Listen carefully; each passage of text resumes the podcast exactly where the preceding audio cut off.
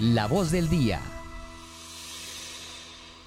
12 y 6 minutos en este jueves 22 de febrero. Aquí ya tenemos a nuestra invitada especial. Hoy tenemos a la secretaria de Medio Ambiente, Jessica Quiroz. Jessica, bienvenida al informativo del Mediodía de la Patria Radio. Gracias por querer conversar con nosotros. Hola, muchas gracias, gracias por la invitación y bueno, nosotros siempre dispuestos a hablar de temas tan importantes y que me gustan tanto. Así es, Jessica, tenemos muchas preguntas, la verdad, para hacerle, porque son varios los temas que la ciudadanía misma nos ha traído aquí al periódico, nos ha comunicado y pues que usted incluso nos ha dado respuesta de esto, pero eh, para comenzar un poco más como de contexto, usted pues llega nuevamente, o sea, llega a esta secretaría y arranca entonces este periodo, ¿qué se va a poder esperar eh, en este cargo y usted cómo está viendo entonces la, la ciudad, cómo la recibe en términos de de medio ambiente. Bueno, nosotros tenemos una información base con la que se puede empezar a trabajar, pero digamos que lo, lo, más importante es tener claro cuáles son los objetivos, cuáles son esos indicadores a los que queremos llegar, cuáles son esos planes de acción con los que vamos a trabajar, porque eso es algo que nosotros no, no tenemos. Y eh, ya con base a eso, bueno, ya definimos para dónde vamos, qué, qué es lo que esperamos obtener. Eh, algo muy importante y es que tenemos que cuidar nuestra, nuestro patrimonio natural. Eh, nosotros tenemos, por ejemplo, la red de ecoparques, tenemos que también hace parte pues de esas áreas de interés ambiental eh, y tenemos que cuidarlos. Si nosotros no los cuidamos, pasa lo que hoy estamos viendo y es que hay muchas zonas que ya están siendo eh, apropiadas por personas y pues que se nos está perdiendo también esa riqueza natural. Entonces ahí tenemos también un reto importante y es la recuperación de estas zonas.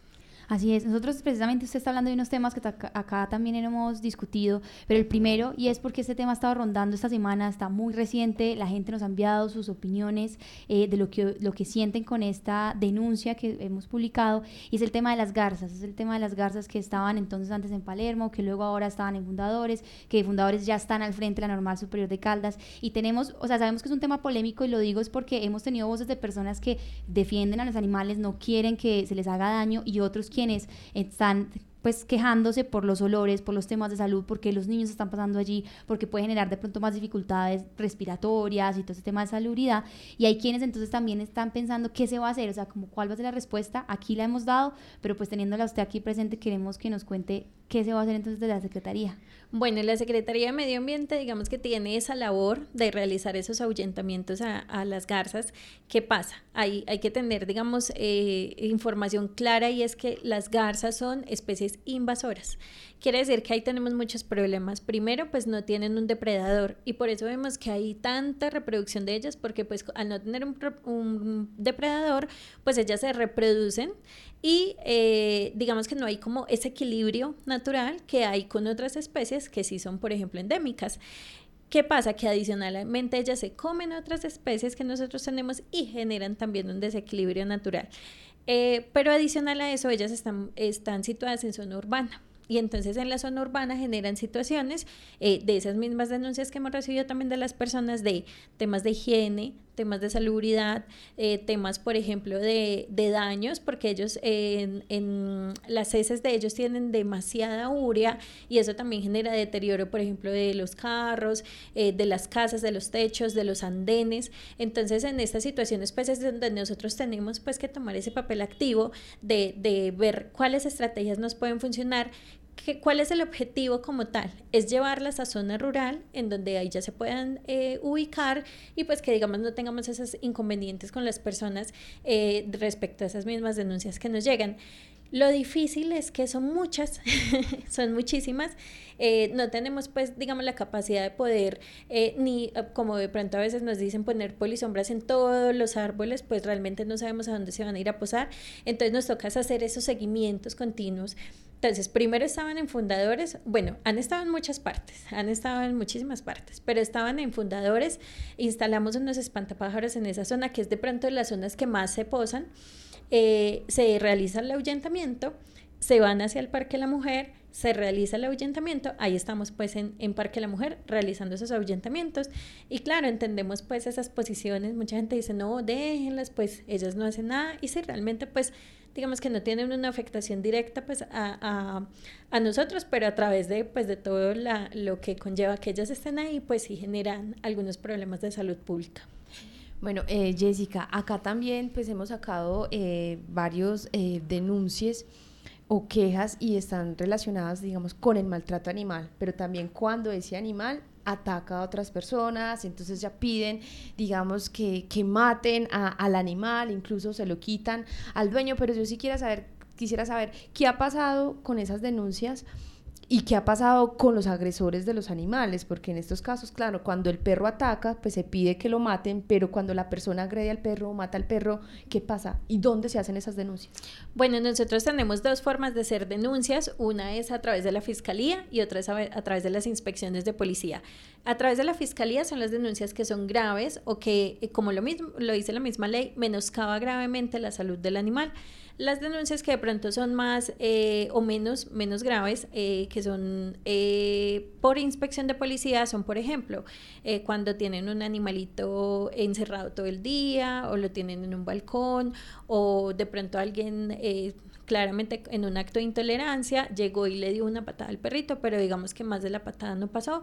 Entonces esos casos se consideran leves a pesar de que siguen siendo maltrato animal y esos se, se, manejan por inspección de policía. Pero los graves, como por ejemplo donde lesionan un animal y le dejan una lesión grave o permanente, en donde los matan, en donde ocurren ya esas situaciones, pues por ejemplo, eh, asociadas a, disparos, a, a, a, puñaladas, a cosas que ya son pues realmente muy graves, van a fiscalía.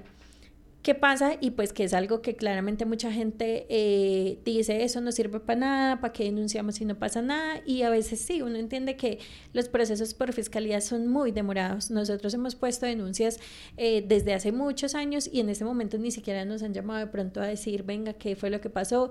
Y pasan dos o tres años y los llaman a uno a decir, venga, ¿qué fue lo que pasó con este caso? Entonces a veces de pronto eh, se demoran tanto que uno pues sí o no le queda eso, no pasó nada, no pasó nada con ese caso, no pasó nada con la denuncia y también a veces la falta de pruebas hace que se caigan esos procesos. Entonces, eh, nosotros hemos tenido muchas denuncias, la gente nos dice, vea, es que eh, ese perrito estaba así, este señor le hizo esto, esta señora le hizo tal cosa y cuando se ponen las denuncias, eh, claro, se, se pues entra una investigación y dicen, pero el perro está bien entonces, ¿cómo demostramos que realmente sí lo golpeó, que sí le hizo esto? Entonces, a veces yo les digo a la gente, ah, le toca a uno guardar eh, las emociones un momentico y grave, grave porque sin la prueba de que realmente pasó algo, a veces digamos que eh, queda como, como en chisme y pues realmente la justicia sí es muy estricta en aportar las pruebas eh, con las denuncias y lastimosamente por eso se caen muchas veces los casos.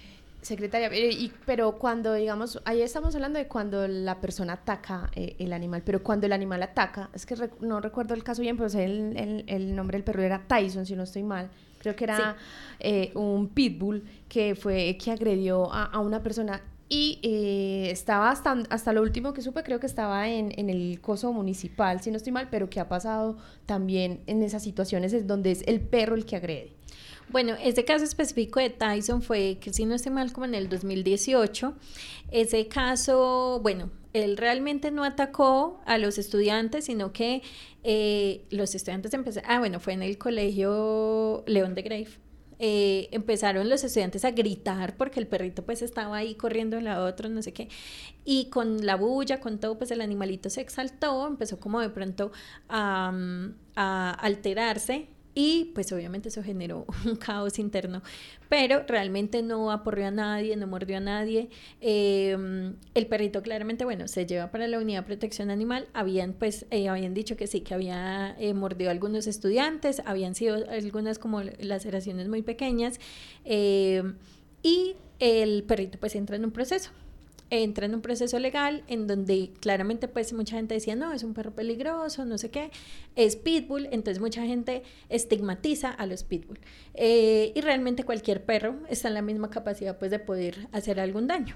incluso yo como médica veterinaria yo les digo, yo le tengo más miedo a un pincher que a un pitbull, porque los pitbulls son muy juiciosos, realmente cuando uno los atiende son muy juiciosos, eh, pero un pincher sí es difícil de dominar. Entonces, eh, pasan estas situaciones, el Tyson claramente se hace un plantón por la vida de Tyson porque en ese momento la ley, digamos, estaba recién eh, cambiando y anteriormente, hace mucho tiempo, cuando un animal entraba por un accidente rábico, que los accidentes rábicos son cuando muerden, cuando lo aruñan o cuando generan alguna lesión. No necesariamente tiene que decir que tiene rabia, pero así se considera pues el proceso accidente rábico. Eh, cuando entra en este proceso, claramente pues todo el mundo empieza a decir, ay, van a sacrificar al perro, no sé qué, y empieza pues un despliegue, hicieron un plantón en la unidad de protección animal, eh, bueno, pero el perrito pues no se iba a sacrificar porque realmente estaba en un proceso en donde se estaba evaluando si era eh, un perro realmente agresivo o si no, pues simplemente había de pronto... Em, se había alterado por obviamente todo el tema de los gritos, la bulla y todo lo que ha pasado en el colegio. Finalmente se determina que el perro no era peligroso, se le hace un proceso pues como de rehabilitación, ¿cierto? Eh, y finalmente el secretario que estaba en ese entonces, el doctor em, Germán Gallo, lo adopta y se lo lleva para su casa. Y ahí está él muy feliz, por ahí no lo hemos encontrado varias veces en la calle, pero es un perro eh, supremamente pues normal. Jessica, hay un montón de preguntas también, sobre todo sobre esta gestión y, y, usted bien lo mencionaba y son las denuncias y siguen llegando, pero entonces si no, si no se profundiza entonces en estas denuncias y los procesos son tan lentos, claro, la comunidad va a empezar a preguntarse si vale la pena o no denunciar. También la recuperación de los espacios eh, naturales y también de la ciudad, que yo siento cada vez son menos y que vamos teniendo algunos, pero se van perdiendo. Por eso es que a esta hora entonces 12 y 18 aprovechamos dos preguntas también. La escucha nuestra editora de opinión Marta Gómez para aquí conversar con usted.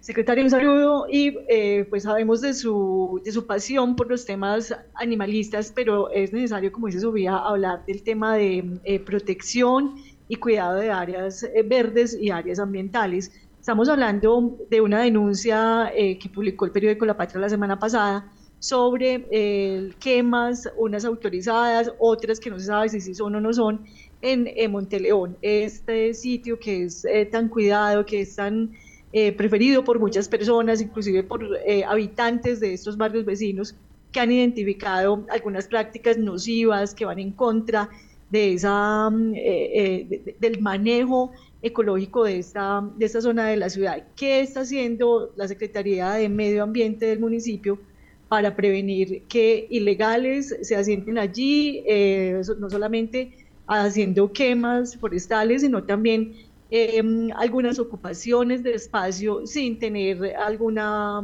eh, sin tener eh, derecho a la propiedad de estas zonas, porque se trata de áreas o privadas o que pertenecen al municipio. Pero ¿qué está haciendo la Secretaría de Medio Ambiente para enfrentarse a esta situación y conservar toda esta zona de la ciudad? Bueno, Marta, muchas gracias. Eh, nosotros desde la Secretaría de Medio Ambiente claramente identificamos todas esas situaciones que se vienen presentando. Eh, no, no solo pues el tema, por ejemplo, de Monteleón ha sido denuncia, sino también, por ejemplo, eh, hace 15 días recibimos una denuncia de una tala ilegal que se estaba presentando en Yarumos inmediatamente lo que hicimos fue, a ver, nosotros como Secretaría de Medio Ambiente tenemos unas misiones, una misionalidad, eh, el Corpo Caldas tiene otra, Policía Ambiental tiene otra, Secretaría de Gobierno tiene otra, que dijimos, no, o sea, nosotros no podemos ir cada, cada uno por su lado, porque necesitamos articularnos. Eh, Corpo Caldas es la autoridad ambiental, pero Policía Nacional también puede hacer todo el tema de captura. Bueno, entonces lo que dijimos, no, tenemos que hacer un equipo interinstitucional. También estamos trabajando de la mano con el Instituto de Cultura y Turismo, que hoy son quienes hoy están a cargo de toda esta red de coparques, de estos pulmones verdes que nosotros llamamos. Y eh, en, en ese equipo interinstitucional hemos estado atendiendo esas denuncias para hacerlo de una forma efectiva. ¿Por qué? ¿Qué pasa? Claro, cada uno va por su lado, cada uno verifica pero cada uno hace lo que tiene que hacer, pero yo necesito de policía si observo realmente algo que está pasando. Ese día se asiste con, con Policía Nacional, se asiste con Corpo Caldas, con el Instituto de Cultura y Turismo, con la red de ecoparques y encontramos esa tala ilegal de árboles. Claramente no tenían autorización, inmediatamente pues empiezan todos los, los eh, las acciones administrativas y, por parte pues de policía y demás y de Corpo Caldas eh, y se detiene esa tala de árboles. Ya empieza pues un proceso sancionatorio. Eh, después vamos a, la, a Alcázares, donde habíamos recibido también unas denuncias por un tema de, de que se escuchaba que estallaban pólvora. Cuando vamos observamos que había un lugar eh, eh, donde tenían un cultivo, un cultivo, si no estoy mal, de café, y claro, tenían una mm, pequeña fábrica de pólvora, en donde con esa pólvora están ahuyentando los animales para que no se comieran el café. Entonces ya habían tomado una parte que no debían tomar para hacer un cultivo. Encima de todo, pues estaban ahuyentando los animales y también aquí se hace todo el proceso con policía, con Corpo Caldas y ya pues se toman las medidas eh, necesarias pues para saber, bueno, qué es lo que está pasando aquí, quién es que está haciendo esto y demás. Eh, recibimos también la queja de Monteleón, nosotros con la queja también, y lo que hicimos primero fue remitir, bueno, que, ¿dónde es el lugar? Porque Monteleón tiene una parte privada y otra parte pública. Nos damos cuenta que es en la parte privada en donde están haciendo ese, ese aprovechamiento forestal. Ese aprovechamiento tiene permiso de Corpo Caldas y Corpo Caldas dice, sí, efectivamente ellos tienen permiso, cada cierto tiempo lo hacen y eh, si no estoy mal es una empresa pues como maderera. Eh, y pues nos damos cuenta que sí hay una autorización pues para hacer esto. Entonces digamos que a medida que vamos recibiendo esas quejas las vamos atendiendo, se van también haciendo procesos pedagógicos con las demás personas, pero tenemos una, un reto muy muy grande y es poder recuperar esas zonas. Por ejemplo, ahorita también tenemos una queja sobre una pista de BMX que están haciendo o que ya hicieron en Monteleón, entonces también estamos pues a puertas de poder atender esa situación, eh, de, de, tratar de buscar los medios para recuperar estas áreas, para que no hagan estas actividades allí porque no están permitidas y que realmente podamos hacer una reestructuración pues de esas zonas. Em, nosotros tenemos un, un, reto grande ahí porque tenemos muchas afectaciones en, nuestra, en nuestras áreas de interés ambiental.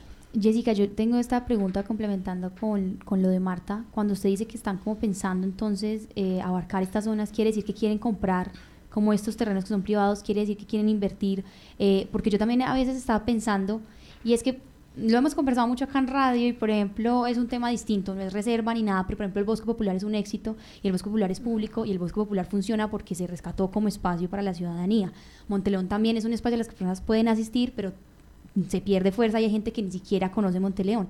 Los Yarumos ha perdido una fuerza durante todos los años. Yo cada año, eh, yo voy y me encanta, pero yo me acuerdo de mi niñez y ya no es ni cerca de lo que era este lugar al que siempre uno iba porque sabía que allí estaba. Es decir, será percepción mía, pero yo siento que cuando esos espacios se planean eh, para que la ciudadana pueda ir de una manera pedagógica, que pueda asistir al medio ambiente, pero de una manera sana, pues respetuosa, genera también una protección del espacio. Entonces ustedes van a comprar terrenos, van a protegerlos, han pensado en hacer más senderos para las personas. Yo no sé si se pueda desde la Secretaría, porque sé que son varias, varios entes, pero es como esa participación eh, ya en objetivos concretos que sí se vayan a hacer con la ciudadanía. Pues lo primero es recuperar las zonas que ya son públicas. Eso es lo primero. Eh, lastimosamente sí se abandonó mucho, pues como está esta red. Eh, se hizo una franja amarilla, no sé si ustedes de pronto han visto que, que es, eh, digamos, una de las estrategias que se busca pues como para delimitar estas zonas y poder eh, digamos que la gente trate de respetar hasta dónde va el límite. Lastimosamente en unas zonas esta franja amarilla se la han quitado, empiezan a construir así. Entonces lo primero es, er, eh, digamos que lo que se tiene que no avance, sí, que lo que se tiene se cuide, que no avancen esas, esas eh, captaciones pues de, de, estas zonas. Lo segundo es recuperar lo que ya nos han quitado.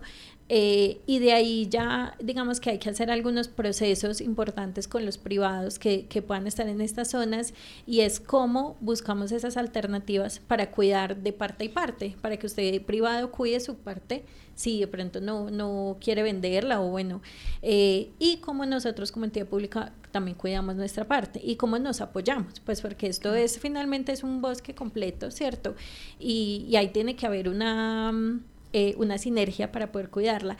Entonces, eh, pero más importante ahí, y es lo que tú dices, y es esa educación que nosotros le estamos brindando a la gente. Desde la red de Copar que se ha hecho un importante esfuerzo para que la gente se eduque y conozca qué es lo que tiene, porque cuando uno conoce lo que tiene, uno sabe también cuidarlo, o también la gente empieza a decir, vean, tal parte está pasando esto, yo creo que están haciendo algo que no es debido, y ya eh, mediante esas alertas, pues también uno va tomando decisiones o toma cartas en el asunto, pero mm, importantísimo es, es la educación de la gente, y a veces de pronto es, es lo más difícil, es, es tratar de cambiar ese chip a la gente que hay que cuidar estos espacios, de que son importantes para nuestra supervivencia. O sea, nosotros hoy lo vemos con este tema del cambio climático y, y si nosotros no tenemos esas áreas, realmente es mucho más difícil que, que podamos, digamos, que adaptarnos a, este, a estas situaciones. Jessica, creo que nos da para una última pregunta y es de Fernando Alonso Ramírez, que debe estar haciéndome caras por no pasarle este micrófono.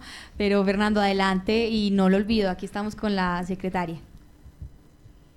Eh, gracias. Bueno, secretaria, no, la pregunta que yo tengo es, pues, usted llega a la alcaldía de Jorge Eduardo Rojas y justamente eh, hace 10 años en la alcaldía de Jorge Eduardo Rojas se instalaron los dispensadores para eh, recoger las heces de los animales y eso se volvió un problema para la ciudad de, higiene. Y, ¿Qué se va a hacer con ello? Y el otro fue que se hizo una gran siembra de árboles, me acuerdo que se presentó como eh, mucho eh, con, bombos y platillos en su momento, y en los 163 años de Manizales, y nosotros le hicimos seguimiento a la siembra de los árboles. Esos, de esos árboles no quedaban ni 10, 5, 4 años después. Entonces, ¿qué se va a hacer para que estos programas que se montan y se les hace tanto ruido se recuperen y dos sean de mayor permanencia?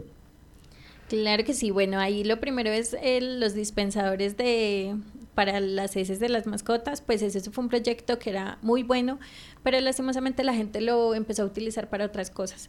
Eh, incluso tenían bolsas para poder eh, uno sacar la bolsita, hacer la recolección y en el mismo pues depositarlo. La gente empezó a usar las bolsas para la sombrilla, se llevaban muchas bolsas para sus casas, o sea, realmente se les dio un mal manejo y hoy vemos que no hay ni la mitad de los dispensadores. Eh, he visto algunos poquitos por ahí, incluso nosotros también estamos en, en ese inventario porque pues no sabemos qué pasó con estos dispensadores. Muchos se los robaron, muchos están dañados, claramente pues ya no cumplen de pronto esa función para la que fue creada, algunas personas todavía depositan de pronto basuras allí, pero eh, realmente es un proyecto que hay que eh, reestructurar, ¿cierto? Hay que analizar si, si se puede volver a hacer, sí, y cómo podría funcionar bien porque claramente pues en ese momento ya el proyecto digamos que está muy caído por decirlo de esa forma. Entonces hay que analizar pero yo creo que hay parte más eh, lo que nosotros digamos hemos hecho y es el, el tema educativo eh, principalmente con las personas que llevan sus animalitos a zonas eh, verdes y es venga vamos a recoger las heces listo. Hacemos la campaña pedagógica pero también si la gente está incumpliendo esto también hace parte del código del el, el, pues digamos, el código de policía, aunque tiene otro nombre que ahora es de convivencia y seguridad ciudadana. Y eh, ahí también entonces empecemos a hacer esos comparendos pedagógicos con la gente que pronto no está cumpliendo con la norma. Hay que hacer un proceso pedagógico, luego hay que hacer también de pronto unos procesos eh, sancionatorios con las personas para que también, digamos que a la gente cuando se le toca el bolsillo es cuando realmente aprenden o cuando realmente les duele. Y eh, si recibimos algunos, algunas quejas en algunas zonas que de pronto sí no hay control de nada. Entonces, digamos que tenemos que empezar a, hacer esas campañas. Nosotros hemos hecho muchas campañas de tendencia responsable, hemos hecho muchos llamados a la gente a que realmente pues asuma su responsabilidad como propietario, pero todavía falta mucho, mucho por hacer. Y con respecto a este tema como de los proyectos que se hagan y y que no solamente estén en ese momento, como decía Fernando, de pronto con los árboles, sino que duren y también funcionen con el tiempo. Con el tema de los árboles nosotros encontramos esa falencia. Realmente en muchas eh, situaciones se hace toda la plantación, eh, se hace, sí, también este tema de redes sociales, salimos a decir que plantamos tantos árboles, pero si no se le hace seguimiento, es un proyecto totalmente fallido.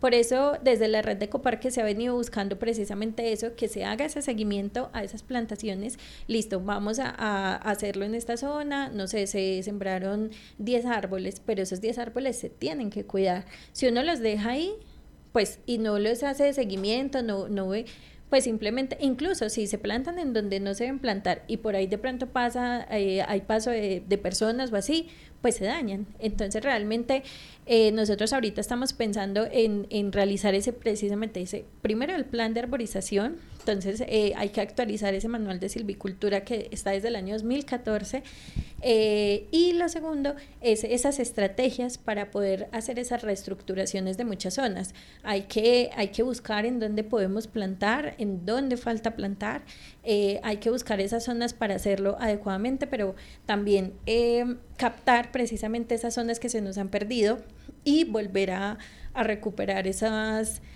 esos lugares.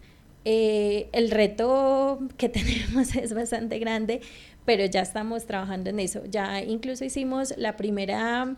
Eh, la primera, digamos, siembra, pero no fue siembra en, en, un lugar, sino las primeras semillas que se, que se plantaron. Esas primeras semillas tienen que, tiene que crecer un poquito el árbol para ahí sí ya poder ir a plantarlo y pues que tenga más, eh, digamos, eh, posibilidad de ser realmente algo efectivo. Eh, Jessica, muchas gracias por acompañarnos. El tiempo en radio se nos fue. Gracias a quienes se conectaron con nosotros. Muchas preguntas, pero este será un micrófono abierto para todos. Gracias a los que se conectaron y recuerden que en lapatria.com podemos ampliar toda esta información.